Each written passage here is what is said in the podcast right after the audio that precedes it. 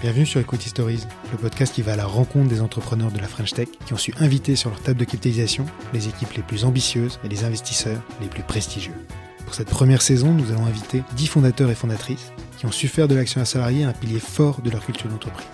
ABTST, Open Classroom, Sending Blue et bien d'autres encore partageons leur vision du sujet, leur expérience et conseils pour vous aider à embrasser vous-même avec succès l'actionnat salarié. Pour ce nouvel épisode, je suis ravi de recevoir Pascal Gauthier, CEO de Ledger. Ledger est une des dernières licornes françaises. Ils ont annoncé récemment une levée de 380 millions de dollars, valorisant la société à plus de 1,5 milliard de dollars. Pour ceux qui seraient passés à côté de cette révolution des crypto-monnaies, Ledger propose un écosystème de produits et d'applications qui sécurise les portefeuilles de crypto-monnaies. Pascal n'a pas fondé Ledger, mais il a embrassé et soutenu la vision d'Éric Larchevêque, son fondateur, dès le début de l'aventure, quand les crypto-monnaies étaient encore réservées à une poignée de visionnaires, et en a l'idée le premier tour de seed en 2015. En tant que CEO, Pascal incarne cette génération d'entrepreneurs français ayant grandi dans le monde de la tech et dont l'énergie et les grandes ambitions assumées sans complexe sont capables d'embarquer les plus belles équipes vers les sommets. Pour Ledger, l'objectif est clair écrire une des plus belles equity stories et devenir une des plus importantes market cap européennes. Dans cet épisode, Pascal revient sur son parcours, notamment chez Criteo, dont il a connu l'IPO, comment celui-ci a forgé sa vision de l'entrepreneuriat et de la gestion des talents, très empathique, et comment cette vision se traduit aujourd'hui dans la politique de l'actionnaire salarié chez Ledger. Il revient aussi sur sa vision du capital venture et, bien entendu, le déroulé de cette dernière levée exceptionnelle qu'il nous a partagé avant même son closing. Un épisode gavé de grandes ambitions, plein d'insights et de golden nuggets. Bonne écoute à tous. Salut Pascal. Salut Alex. Merci beaucoup de me recevoir dans vos chouettes locaux ici chez Ledger. Avec plaisir. Alors tu sais que pour nous c'est un sacré clin d'œil de voir Ledger comme client parce que vous êtes probablement le plus grand spécialiste de blockchain dans le monde. Et euh, Equify n'est pas une solution de registre euh, tenue sur la blockchain, qui on est resté en dehors de toute la hype qu'il y a eu sur le sujet. Donc c'était particulièrement satisfaisant pour nous d'avoir un expert euh, comme vous euh, ayant euh, choisi Equify pour tenir euh, ce beau registre qui est celui de l'actionnariat de, de, Ledger. Parfait, on est heureux et d'ailleurs on vient d'ouvrir Equify aux, aux, employés. Là. Parce que vous avez eu une belle actualité, on va y revenir dans quelques instants. Exact. Peut-être, est-ce que tu peux nous dire en deux mots, ou en deux mots peut-être un peu plus quand même, qu'est-ce que Ledger aujourd'hui? Parce que je pense que tout le monde sait mais sans vraiment le savoir. Non, je pense que je peux dire en deux mots, euh, vraiment pour, euh, pour tout le monde, Ledger, c'est une boîte qui est dans la sécurité. Et en fait, pour simplifier ce qu'on fait, on est des fabricants de coffres-forts. nouvelle des, génération. Voilà, nouvelle génération. On fait des coffres-forts euh, numériques, connectés, spécialisés dans la sécurisation du Bitcoin et des crypto-monnaies. Là, ce qui est important, c'est l'aspect sécurité et l'aspect connectivité. Euh, l'aspect sécurité, c'est euh, la protection des clés privées. Et l'aspect connectivité, c'est de dire qu'une fois que tu utilises Ledger, avec ton petit coffre-fort qui est notre Nano S, Nano X, tu as aussi une interface euh, web qui est Ledger Live. Et que dans Ledger Live, là, tu vas utiliser tes coins et tu vas pouvoir faire tout un tas de choses. Les envoyer, les recevoir, en acheter, en vendre, les swapper, etc., etc. Et l'idée, c'est que à la fin, ce coffre-fort connecté t'assure la sécurité quoi que tu fasses avec tes coins et que via l'interface Ledger Live, on t'amène de plus en plus de services associés aux coins que tu protèges. Et bien sûr, on fait ça pour le consommateur, donc c'est des petits coffres-forts, mmh. et on fait ça aussi pour les grandes institutions financières. Et ça, c'est des euh, très grands coffres-forts, très complexes. Voilà, en, en substance, c'est ce qu'on fait. Et donc, quand on voit aujourd'hui à peu près où on en est sur le, domaine de développement de tout ce qui est blockchain, crypto-monnaie, on imagine qu'on est vraiment au début de l'histoire de, de Ledger. Ouais, je pense qu'on est au début de, des crypto-monnaies, on est au début des blockchains, on est au début de Ledger. Enfin, je pense que nous, on compare toujours à cette révolution des échanges de valeurs, un peu comme la révolution de l'échange d'informations qu'il y a eu avec Internet. Si tu dois comparer avec Internet, on est peut-être en 1995 euh, aujourd'hui. Alors, tu as été non pas le fondateur de Ledger, mais été un des premiers personnes à adhérer à la vision. Et tu as eu la particularité donc de l'idée, le tour de seed de Ledger. C'était en quelle année? Eh ben, c'était en 2015. En 2015. Et aujourd'hui, tu es devenu CEO de la boîte. Est-ce que tu peux revenir un peu sur euh, ce parcours assez atypique? Ouais, bien sûr. Alors déjà, j'avais jamais eu conscience d'avoir l'idée, le, tour de Cid. C'est euh, Éric Larchevêque, euh, fondateur et, euh, et, CEO juste avant moi, qui, qui, me l'a dit. Et donc, euh, qui me l'a dit longtemps après. On m'a dit, mais, au fait, je l'avais pas dit, mais si t'avais pas fait le tour, enfin les autres t'ont suivi, quoi. Donc c'était marrant de l'apprendre comme ça. et surtout que à l'époque, moi, j'ai pris ma décision à peu près cinq minutes parce que je sortais de Criteo, j'avais de la liquidité.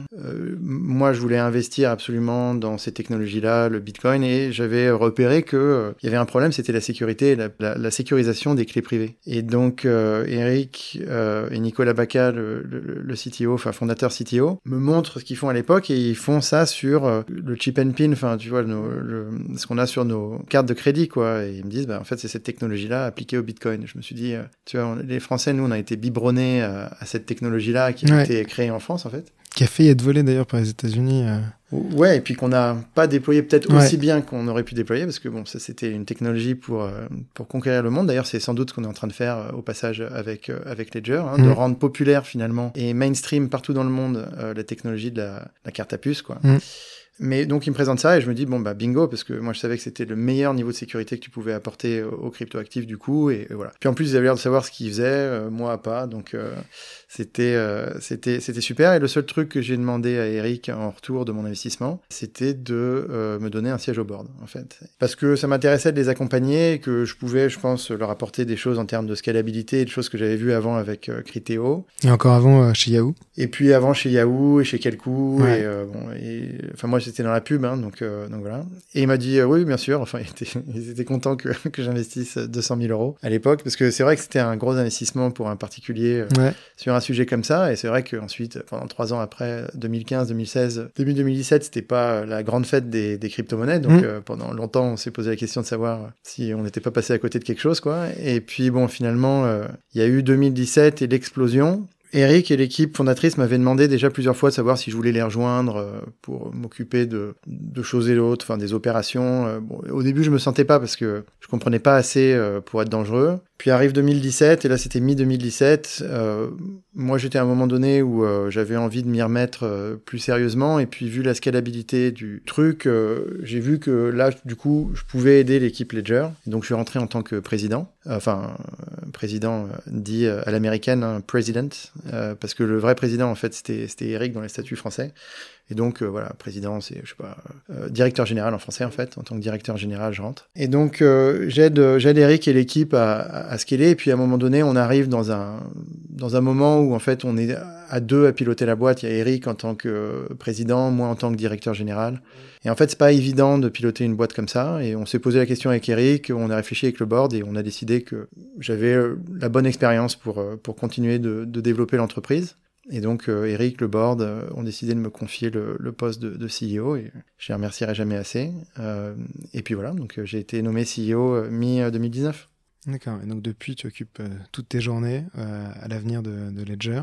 C'est ça. Et à ce propos, vous avez passé un beau milestone, alors qu'au jour où l'enregistrement n'est pas encore complètement finalisé, mais tu peux déjà nous en dire un mot? Oui, puisque tu as promis de, de, ne pas en parler avant euh, au moins quatre semaines. Et euh, bah, on a fait notre, notre série C, qui était attendue. Je pense que d'ailleurs, euh, au moment où on en parle, tout Paris est déjà au courant. Donc c'est un peu un secret de Polichinelle. Tout l'écosystème, en tout cas. Ouais. Et donc c'est bien, parce que ça veut dire que les gens euh, bon, font attention à ce, que, à ce que Ledger fait, et que ça compte dans l'écosystème français. Et aussi que ça, ça, veut probablement dire que tout le monde a conscience de l'importance de créer des, des, grandes entreprises dans, dans un écosystème comme celui des crypto-monnaies et des blockchains, parce que c'est une vraie révolution technologique qu'il faut pas louper, ni pour la France ni pour l'Europe. Et donc, pour tout le monde, je pense que d'avoir un champion euh, français et européen, euh, ça fait plaisir. Il n'y a pas que Ledger d'ailleurs en Europe. Hein. Il y a aussi euh, blockchain.com par exemple à, Londres hein, qui vient de lever, je sais plus, un, gros chèque aussi qui ont valorisé à 5 milliards. Et donc c'est bien parce que en fait l'Europe aura besoin de ces technologies dans le futur et c'est bien d'arriver à créer des champions là-dessus. Donc voilà, l'écosystème est heureux. Là on, a levé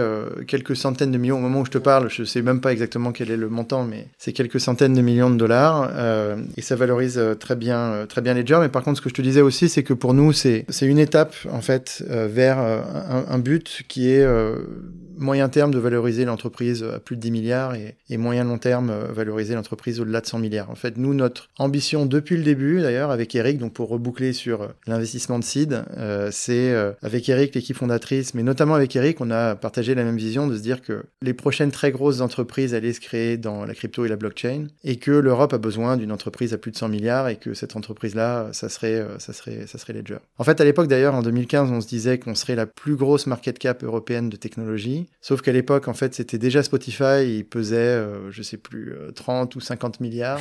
On manque de peau depuis, ils, ont, ils sont presque à 100 milliards, là, donc euh, ils continuent de mettre la pression. Donc ça veut dire que pour nous, la barre ne cesse de monter. Mais voilà, on pense qu'on a, on est sur un gros sujet. Euh, les crypto-monnaies, les blockchains, c'est un gros sujet en soi. La sécurité des, des crypto-monnaies et des blockchains, c'est peut-être le sujet le plus important euh, du futur parce que sans sécurité, il n'y a pas d'écosystème. Et Ledger, c'est la société qui est uniquement positionnée partout dans le monde pour, pour apporter ça au marché. Donc on pense que le potentiel pour nous, si on se rappelle que je viens de dire qu'on est en 1995 pour Internet, le, le potentiel devant nous, euh, je pense qu'il est, il est largement x10 ou x100 par rapport à ce qu'on fait aujourd'hui. Ouais.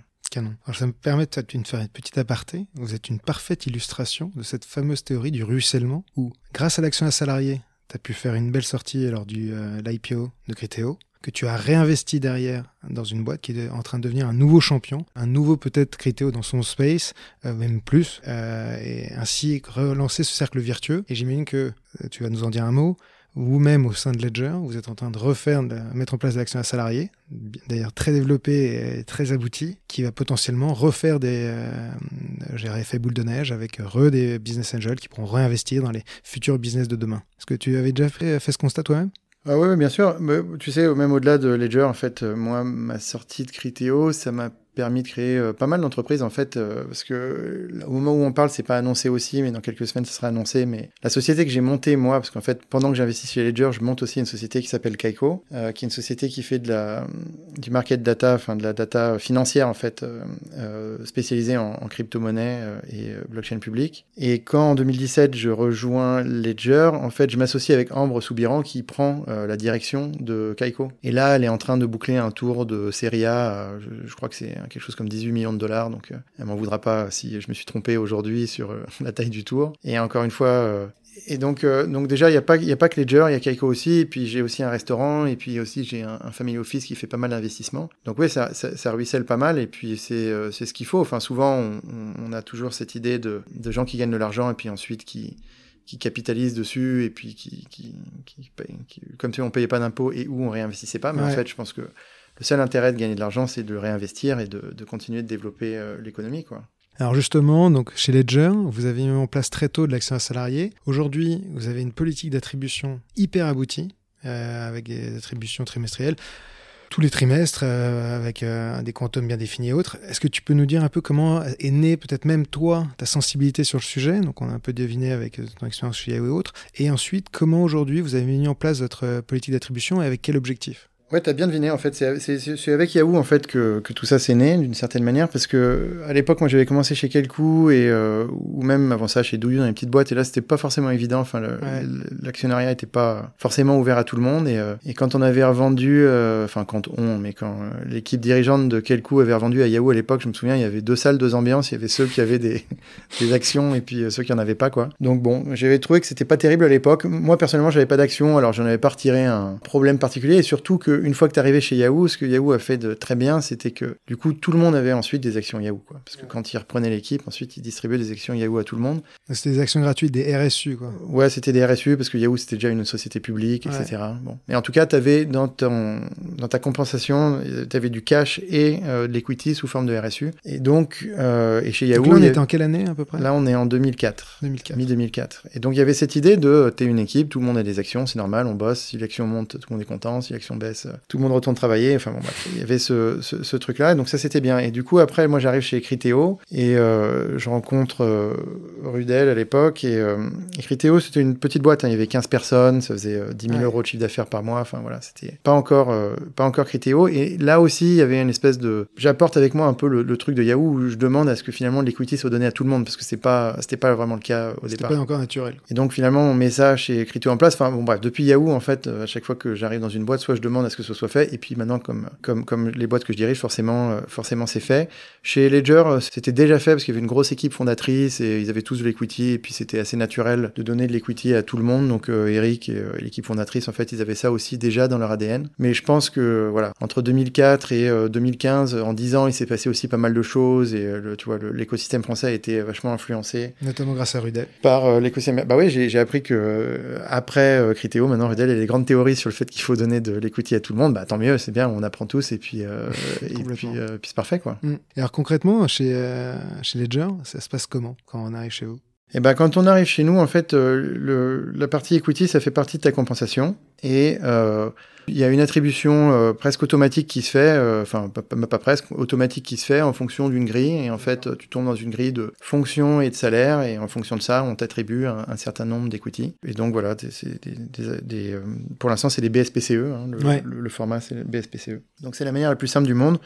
Ce qui est plus compliqué, c'est de savoir combien de BSPCE il faut donner à qui, quand, etc.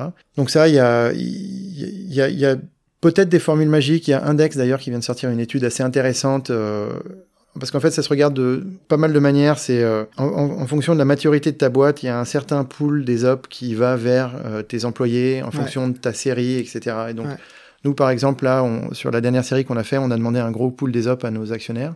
un nouveau, 10%. 10%. Donc c'est beaucoup. Un nouveau pool. Ouais. Et euh, par contre, euh, on s'est arc-bouté sur des études qui existent pour montrer que même en demandant 10% à la fin, par rapport à ce qui avait été distribué et où ce qui sera distribué à nos, à nos employés, aux salariés de Ledger, on était sur une moyenne marché qui était acceptable. On est plutôt sur une moyenne haute, mais on est quand même sur une moyenne marché. D'accord, c'est un pool en plus de l'actionnariat en, cours. Oui, mais à la fin, ça t'amène de toute façon à un certain montant de l'actionnariat qui est les op pour les salariés. Quoi. Parce qu'aux États-Unis, les standards, c'est souvent entre 15 et 20. Hein, c'est ça, ouais. Et, Ledger, vous savez, tu sais à peu près déjà combien vous. En tout cas, quel est l'objectif? Bah, L'objectif, non, là, il est réalisé. Hein. Je pense qu'on est euh, entre 18 et 19. Quoi. Et euh, donc, tu disais combien, justement, tu voulais attribuer? Vous avez un objectif à peu près en fonction des grades? Ben, ça peut représenter Ensuite, euh, ça représente entre 100 et 2000, tu vois. Euh, tu peux donner entre 100 euh, BSPCE et 2000 BSPCE en fonction du poste, etc. Ensuite, tu as des graines exceptionnelles en fonction des talents que tu veux attirer. Il y a des talents qui sont arrivés chez nous, par exemple Ian Rogers, qui sortent un peu des grilles. Bon, voilà. Ah, bien sûr. Ça, c'est OK. il faut savoir le faire. il faut savoir d'ailleurs redemander à son board de les op pour retirer, attirer des talents exceptionnels, parce que pour moi, en fait, il y a quelque chose qui était peut-être pas fait chez Criteo et que moi je fais chez Ledger, c'est-à-dire que j'estime qu'il y a un moment donné où le job du CEO, c'est un peu euh, rééquilibrer euh, l'actionnariat en fonction des besoins de l'entreprise. Et les besoins de l'entreprise, c'est pas toujours nourrir les investisseurs, euh, c'est aussi parfois être sûr que le salariat a une part juste de, de l'équité de l'entreprise et vraiment se battre pour eux, mais se battre pour eux aussi à tous les niveaux. C'est-à-dire, quand tu fais du secondaire, c'est mieux qu'il n'y ait pas de discount. Exactement. Moi, j'aime bien. À chaque fois, à chaque tour, tu as essayé de négocier au maximum pour que, un, il y ait du secondaire, tous mm. les tours dont tu t'es occupé chez Ledger, et deux, pratiquement un, cas de principe, ne pas avoir de discount. Alors, tu n'as pas pu toujours l'avoir, mais tu as toujours essayé de battre pour absence de discount. Un, je fais de secondaire, c'est pas le cas de toutes les boîtes. Donc là, ça, c'est un point ultra positif que met vraiment en avant euh, Index d'ailleurs dans son bouquin. L'importance de, travers l'histoire d'une boîte, réussir à donner ces petits moments où on va venir rendre palpable la valeur créée pour les salariés et pas juste euh, une promesse sur l'avenir. Et deux, c'est vrai que euh, souvent, on applique des discounts dans les, tours de,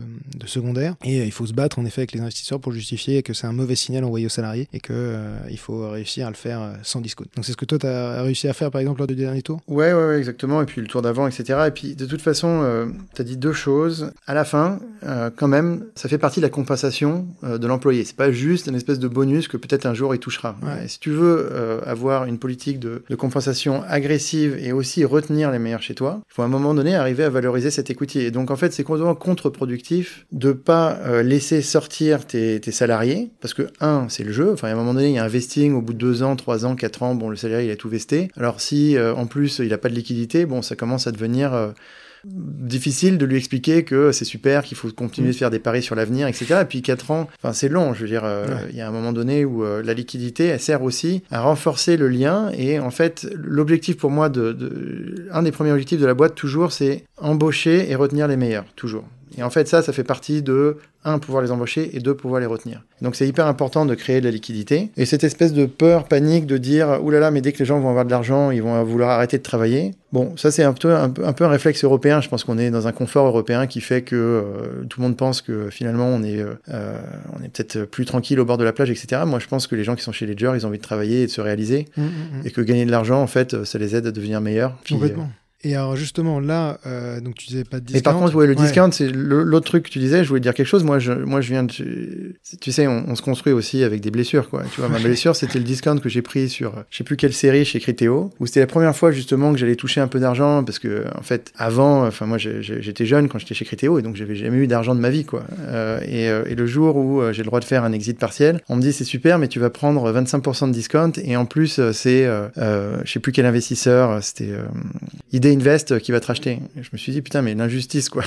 T'as ID Invest qui est déjà loadé à mort chez Criteo et qui avait investi au bon moment. Je rentre, je change de business model, on développe la boîte, tout se passe bien. Et en plus, derrière, il me récupère des actions avec un discount de 25% en plus, quoi. Ah, là, pour le coup, c'est la, la, la, fourchette haute. Ou, tu vois, ou de 20%, je sais plus, mais un truc où je me suis dit, bon, ok, je prends parce que de toute façon, j'ai pas le choix, mais, euh, mais j'avais les boules, quoi. Et rétrospectivement, tu vois, je pense que à l'époque, c'était sans doute le job du CEO de pas me proposer ce deal et de proposer un autre deal, quoi. Et donc, moi, c'est le deal que j'ai pas envie de proposer à mes collaborateurs, c'est celui-là. Sauf si tu te retournes dans la situation où euh, les collaborateurs veulent absolument sortir, ta boîte, elle est exsangue, enfin, il y a, y a, y a, y a... de contexte. Tu vois, il y a un contexte. Je dis pas que tous les secondaires peuvent se faire sans discount. Parfois, avoir 20% et du secondaire, c'est déjà un bel effort et il faut le faire, tu vois. Parce que, ouais, j'allais dire, malheureusement, dans l'histoire de certaines equity stories, les boîtes, euh, les CEO ne sont pas toujours en position de négocier même le principe même d'avoir faire du secondaire.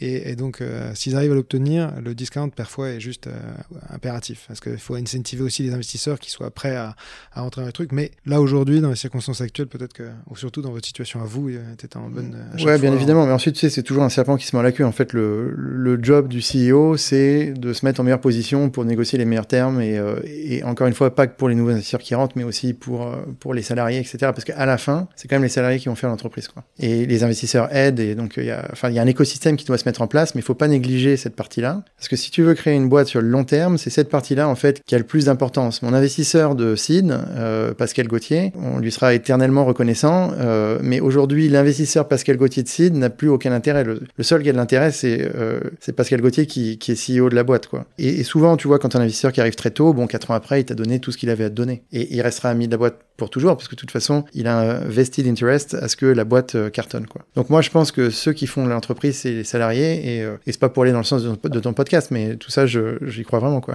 Tu as vu quand même une expérience ultra riche, où tu as vu vraiment l'action salariée dans toutes les stades de développement d'une boîte de la boîte, comme tu disais, à, vous étiez à même pas 20 chez Criteo, à aujourd'hui Ledger. D'ailleurs, vous êtes combien aujourd'hui chez Ledger?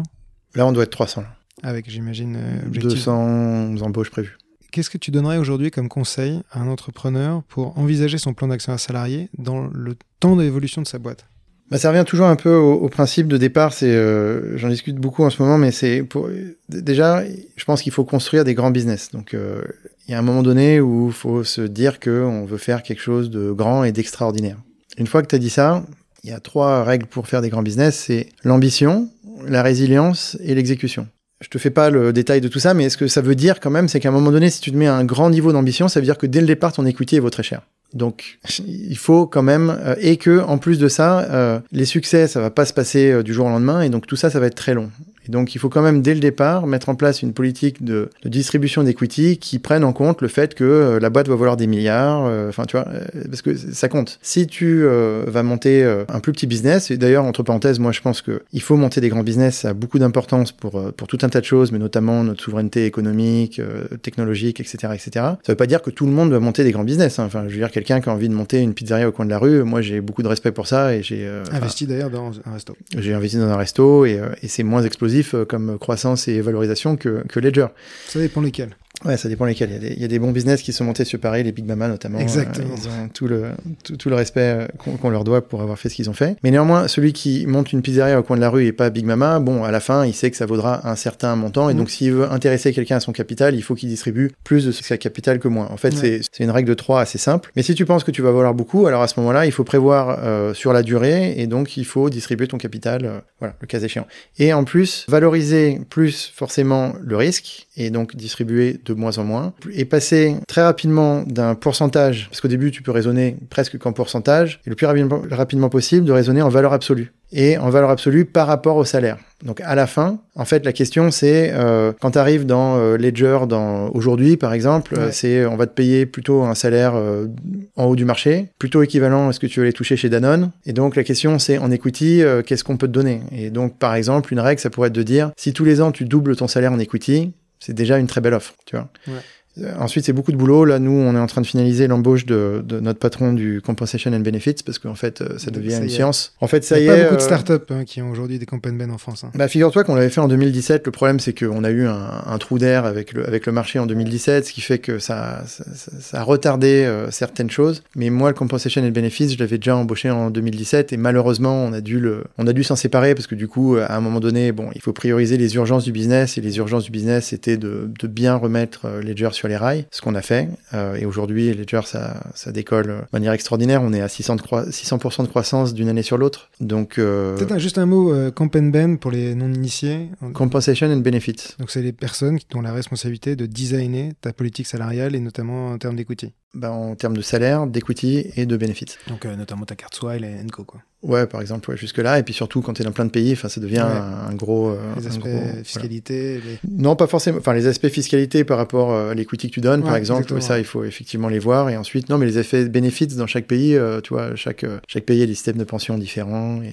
Bon, c'est hyper important parce que ce que tu veux, c'est que les gens, quand ils ont passé la porte, qu'ils ont signé leur contrat, ensuite, ils mettent le côté rémunération derrière eux. Ouais, C'est pas, ça doit sujet, quoi. ça ça doit pas être un truc de tous les jours en Et disant ouais. euh, ah mon dieu putain j'ai pas un truc ça m'empêche de dormir je, Ouais. je cotise pas pour ma retraite etc en France tout ça c'est assez automatique mais dans certains pays il faut il faut mettre les choses en place. Euh, d'ailleurs il faut mettre les choses en place partout donc Open malheureusement on avait dû euh, euh, s'en séparer mais moi c'est quelque chose que je fais très tôt toujours dans les entreprises parce que pour moi le nerf de la guerre c'est ça et si tu veux toujours avec l'idée de construire une très grande entreprise mondiale très compétitive versus des Google des Facebook et autres tu peux pas jouer comme si tu étais une petite start-up parisienne et qu'à la fin c'est cool et que et qu'on est tous potes. On sera potes sans doute, mais on sera d'autant plus potes que euh, les règles sont claires, que tout le monde est bien payé et que tout le monde a l'impression d'être traité de manière euh, manière juste euh, et, bien payé quoi. Voilà, donc ça c'est important. C'est vrai qu'on a un peu ce, vieux travers en France d'imaginer toujours la start-up qui se crée et reste longtemps dans un garage. Alors qu'aux États-Unis, certes, ils commencent dans un garage, mais très vite, ils professionnalisent tous ces aspects, notamment RH, avec des, politiques salariales très claires dès le départ pour que les gens arrivent à se projeter, comme tu disais. Une fois qu'ils bossent, ils sont pas problématiques dans la tête sur ces sujets de retraite, couverture, maladie et tout ça. Ouais, mais c'est surtout, tu vois, en fait, le problème c'est qu'en France, on n'a jamais encore créé de grandes boîtes.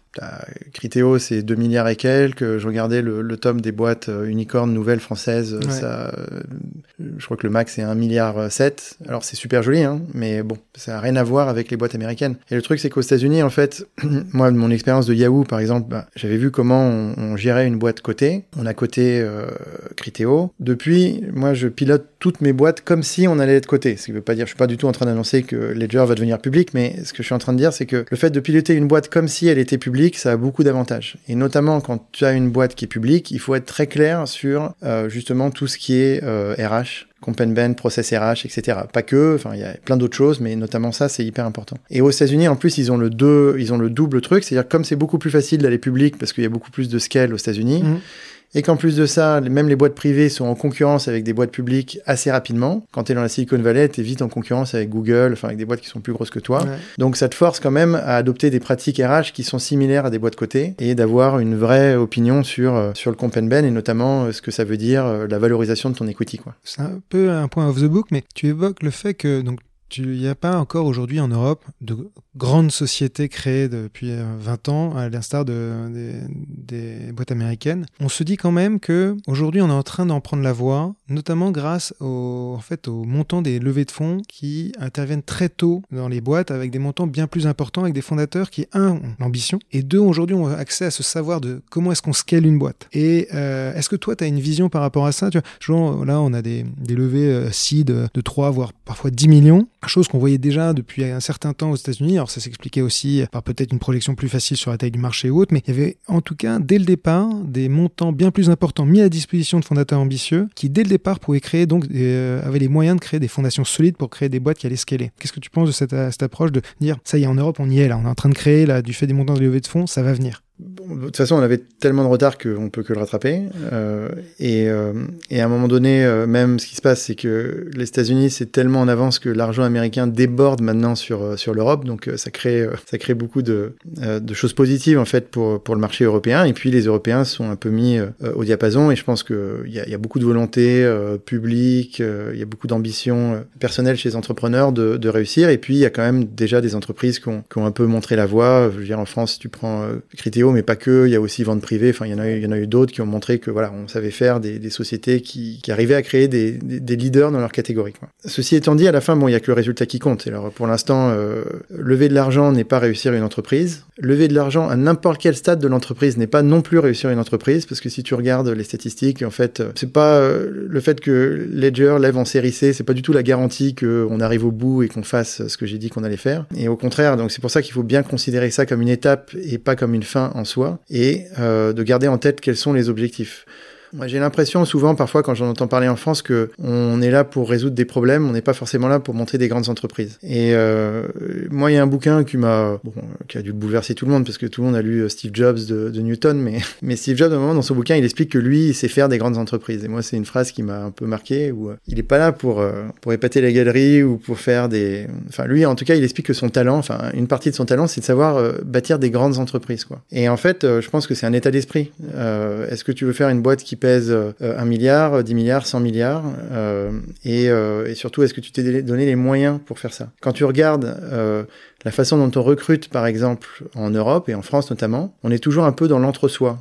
Euh, je serais pas étonné, je, je, je, sais à peu près, ensuite j'ai pas les chiffres exacts, mais je serais pas étonné que, tu vois, le, les COMEX des, euh, des 20 plus grosses startups françaises, il y ait beaucoup de, enfin, il y ait beaucoup de Français dedans et peu d'internationaux. Or, si tu veux monter un leader mondial de quelque chose, il faut euh, internationaliser ton entreprise le plus rapidement possible. Par exemple, c'est ce qu'on avait très bien fait chez Criteo et c'est la raison de notre succès, c'est que rapidement on a fait venir des Américains, des Anglais, des Allemands et enfin des gens qui n'étaient pas comme nous, quoi. Et c'est ça qui a créé la richesse de l'entreprise, je pense, et qui fait que la boîte s'est euh, bien développée, même jusqu'au Japon, en Corée. Enfin, je veux dire, il y a peu de boîtes françaises qui sont allées euh, faire des, gros business au Japon. Je rappelle qu'au Japon, Criteo, on avait quand même fait une joint venture avec Yahoo Japon, euh, ce qui n'est pas donné à tout le monde. Et on l'avait fait notamment parce que euh, on avait euh, embauché Max, qui était notre patron au Japon d'abord et patron de toute l'Asie, qui était un japonais extraordinaire et qui avait fait le truc, quoi. Et donc, euh, cette culture internationale, en fait, parfois, elle manque un peu. Moi, tu vois, je regrette l'appellation French Tech. Je trouve que ça va pas dans le bon sens. C'est pas mal. Et puis, je, je personne et puis tout va bien. Hein. Enfin, je veux dire, c'est très bien ce que la France fait sur ces sujets. Il vaut mieux faire ça que rien. Mais par contre, voilà, je trouve qu'il y a, on manque encore d'un côté international. Et quand tu regardes l'Europe, parce que pas toujours les Français, il faut pas se flageller, on est très bien. Mais tu retrouves la même chose en Allemagne. Tu retrouves la même chose en Angleterre, où euh, ils sont, t'as un marché anglais, t'as un marché allemand, et il n'y a pas beaucoup de porosité entre les marchés. C'est rare de d'avoir, euh, d'ailleurs, quelles sont les grandes associations de business européens. Je, je sais pas trop quoi. Et donc on est très dans euh, entre soi dans, dans, nos pays. Les Allemands, ils ont presque 100 millions euh, dans le DAR, qui fait que 100 millions de personnes, ce qui fait qu'ils ont quand même un gros marché, ce qui quelque part les empêche de sortir. Et donc, en fait, ceux qui font des grosses boîtes sont souvent euh, les euh, Scandinaves, et les Suédois en premier. Donc, ils... Bah, ils ont pas le choix. Ah, exactement. Voilà, Comme donc, Israël.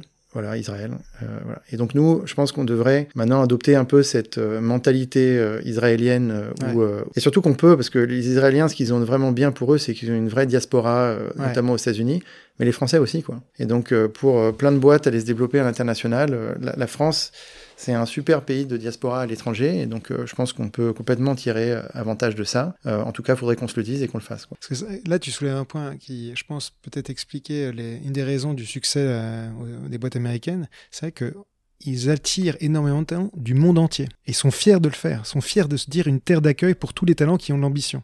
Et nous, c'est vrai qu'en France, on n'a pas encore adopté cette culture et donc, on, comme tu l'expliquais, avec cet entre-soi, on limite potentiellement de, euh, une ambition et la, richesse que peut apporter le multiculturalisme et, la fait de venir, euh, faire venir des gens qui ont peut-être une soif et une ambition plus importante que euh, peut-être que ceux qui sont, euh, j'allais dire les locaux. C'est peut-être pas un hasard si aujourd'hui des boîtes comme Microsoft, comme Google sont dirigées aujourd'hui par des Indiens qui ont parmi leur panel de tech plus de 50% d'étrangers. c'est sûrement lié, ça peut en partie expliquer leur succès, tu penses? Ouais, mais ensuite, c'est toujours un peu des serpents qui. J'utilise souvent l'expression serpent qui se mord la queue, c'est-à-dire que à un moment donné, quand tu travailles chez, chez Microsoft ou Google, euh, dans le monde entier, on sait qui c'est Microsoft et Google. Que tu sois indien et ou quelle que soit ta nationalité, quelque part, tu construis un produit ou un service qui va servir à, à quelqu'un chez toi. Et donc, euh, moi, j'ai découvert ça dernièrement quand je suis allé euh, en Ukraine. On a ouvert un hub de développement là-bas. Et en fait, bon, il y a eu toute une évolution de l'écosystème ukrainien sur euh, le fait de fournir des services IT, en fait, enfin, d'SS2I à, à, des entreprises étrangères. Ouais. bon, je te passe les détails, mais aujourd'hui, on rentre dans une phase en Ukraine où les, les, développeurs ont plus vraiment juste envie de bosser à la chaîne pour des CS2I, ils ont envie de bosser sur des boîtes et des produits euh, dont ils peuvent être fiers. Et donc, c'est une évolution. Et ensuite, la prochaine évolution, ça sera les Ukrainiens vont commencer à monter leur boîte à eux. Et bon, là, je pense qu'ils vont faire assez mal parce que ils ont des sacrés développeurs. Euh, mais euh, tu mais connais la boîte Miro? Alors, c'est pas Ukraine, c'est Russie, mais tu connais la boîte Miro? On m'en a parlé, dis-moi. Bah, c'est une boîte qui est, alors, si je, me souviens plus du Glen, mais c'est un coin paumé en Russie. Ils ont développé une solution géniale pour faire des réunions en ligne où tu fais des boards online. Il y a plein de différents formats. Nous, on l'utilise tous les jours pour faire toutes nos, nos boards et nos réunions online. Et c'est une boîte qui cartonne, qui est perdue au milieu de nulle part dans un petit bled en Russie. Comment ça s'appelle? Miro. Ah, c'est pas notre Miro, c'est Miro. M-I-R-O. M-I-R-O, ouais, ok. Dans, le, dans, le, même genre, aussi, il y a Pipe Drive, qui est aujourd'hui un succès euh, international, qui est, euh, je sais polonais, si je dis pas de bêtises, à vérifier. Oui, ouais, mais ça va, ça, ça va, ça va arriver. Hein. Exactement.